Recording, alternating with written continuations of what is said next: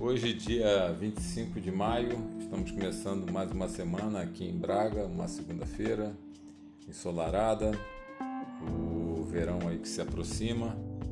Vamos ver o que que nos reserva. O que sabemos é que os combustíveis já retomam aos poucos os seus preços de anteriormente e dizem as mais bombas que os preços serão ainda maiores. Vamos a ver.